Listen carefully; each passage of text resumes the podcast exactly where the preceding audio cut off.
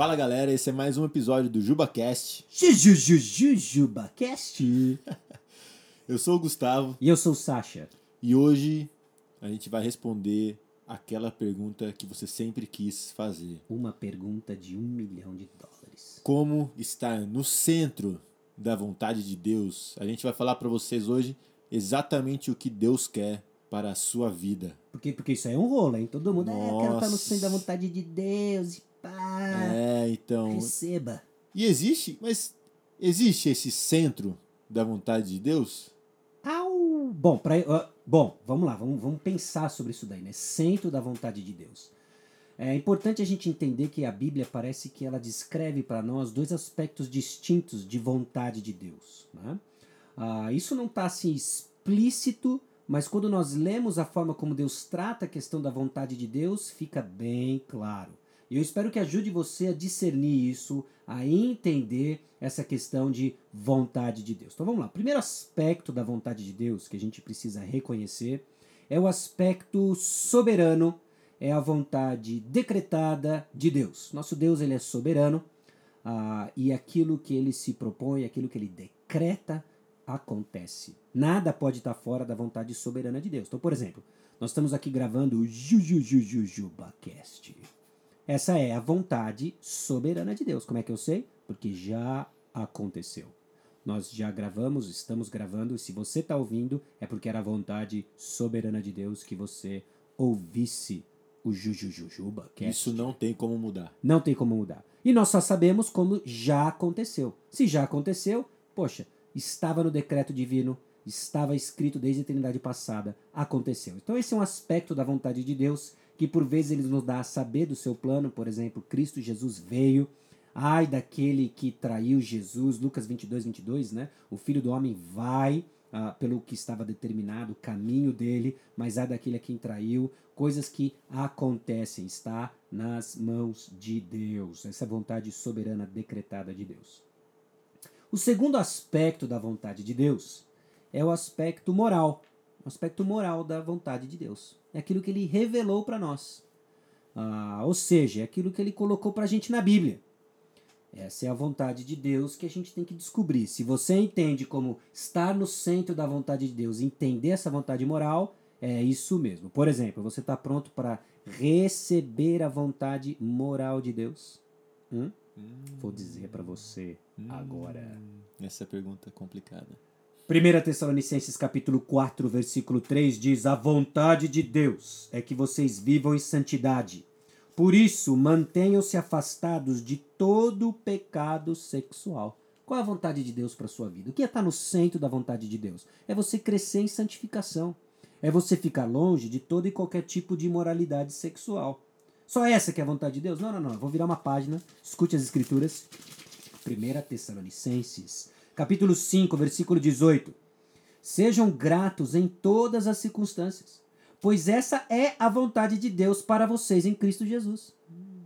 Ou seja, a vontade de Deus escancarada na Bíblia, na palavra de Deus revelada a nós, a vontade moral de Deus, estar no centro da vontade de Deus para a sua vida hoje, meu jovem adolescente, é que você cresça em santificação, é que você cresça em gratidão. Sim, seja grato, pare de reclamar que você tem que arrumar a cama de novo. Para de reclamar que sua mãe falou pra você comer verdura. Para de reclamar que você vai jantar a mesma coisa que você almoçou. Para de reclamar, cara, que você tá fora da vontade de Deus, mano. Você tá fora da vontade de Deus. Ai, Bom. ai, ai. Dito isso, dito isso, o centro da vontade de Deus é você andar em obediência aos mandamentos de Deus. Obviamente que isso é possível por meio do poder de Jesus Cristo, do Evangelho, do Cristo ressurreto. Mas uma vez em que você abraça com fé Jesus Cristo como seu Salvador, ele também lhe capacita, ele também trabalha no seu coração, ele imprime no seu coração o desejo de obedecer a Deus. Isso é viver no centro da vontade de Deus. Então, entendendo isso, significa que não existe só uma decisão correta possível a ser tomada. Significa que Deus nos dá liberdade dentro da vontade dele, da nossa santificação e um coração grato e tudo mais. É isso? Sim, agora vamos entender de novo, né? Se a gente aplica os dois aspectos, a vontade decretada de Deus e a vontade moral de Deus, só existe uma decisão correta.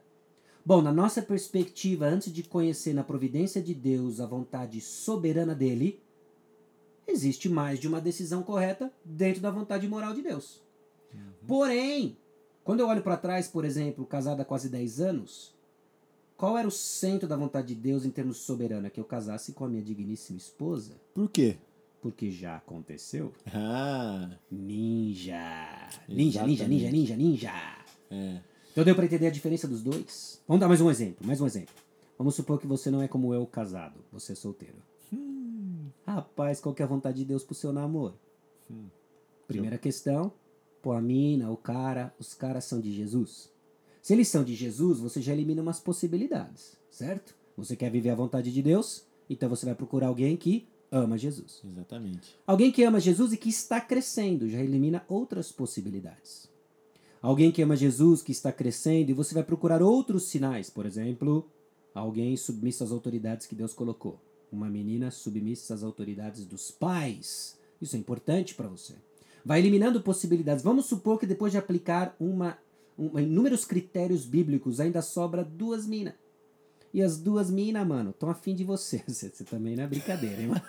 Tá com moral. Você tá com moral. E aí, cara, qual das duas? Qual das duas? Escolhe, cara! Ah, você tá falando sério. Você escolhe, mano. Você escolhe, você escolhe. E aí é que você casar estava na vontade soberana de Deus, decretada. Que eu sei por quê?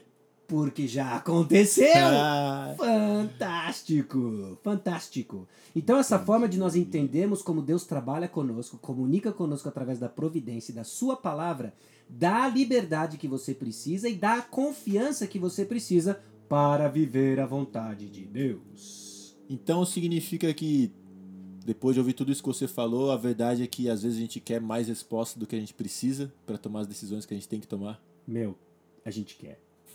E eu acho que eu tenho algumas suspeitas, pelo menos quando eu olho para o meu passado, olho para o meu presente, olho para o meu coração, nós queremos a garantia de que eu não vou sofrer. Porque quando a gente fala, né, esse negócio da moçada, é, quero saber a vontade de Deus, normalmente você está falando, meu, com quem que eu vou casar? E o que, que você quer? Você quer um casamento sem problemas. Talvez você olhe para o casamento dos seus pais ou situações próximas a você e você fala, meu, eu não quero viver isso aí. Eu quero viver um casamento onde eu não vou sofrer. Eu quero viver um relacionamento onde eu não vá sofrer. Então eu quero viver a vontade de Deus. Porque se eu casar com a pessoa errada, eu vou sofrer. Pô, é meio complicado isso, né? Porque o nosso objetivo não é não sofrer. Se você tem dúvida se você vai sofrer, essa dúvida acaba agora. Jesus falou assim: No mundo tereis Aflições. a- a- aflições. Deus usa o sofrimento para trabalhar em nós o caráter de Cristo.